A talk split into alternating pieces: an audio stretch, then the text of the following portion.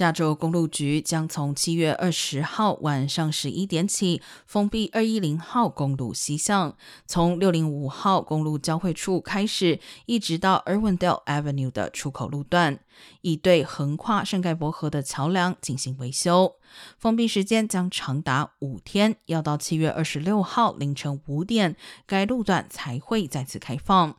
封路期间，所有西向车道都会关闭，部分东向车道会改为西行。但公路局警告，仍将出现严重交通拥堵，包括可能成为替代道路的十号以及六十号公路，同样也会出现大量车流。建议通勤民众最好尽早出门。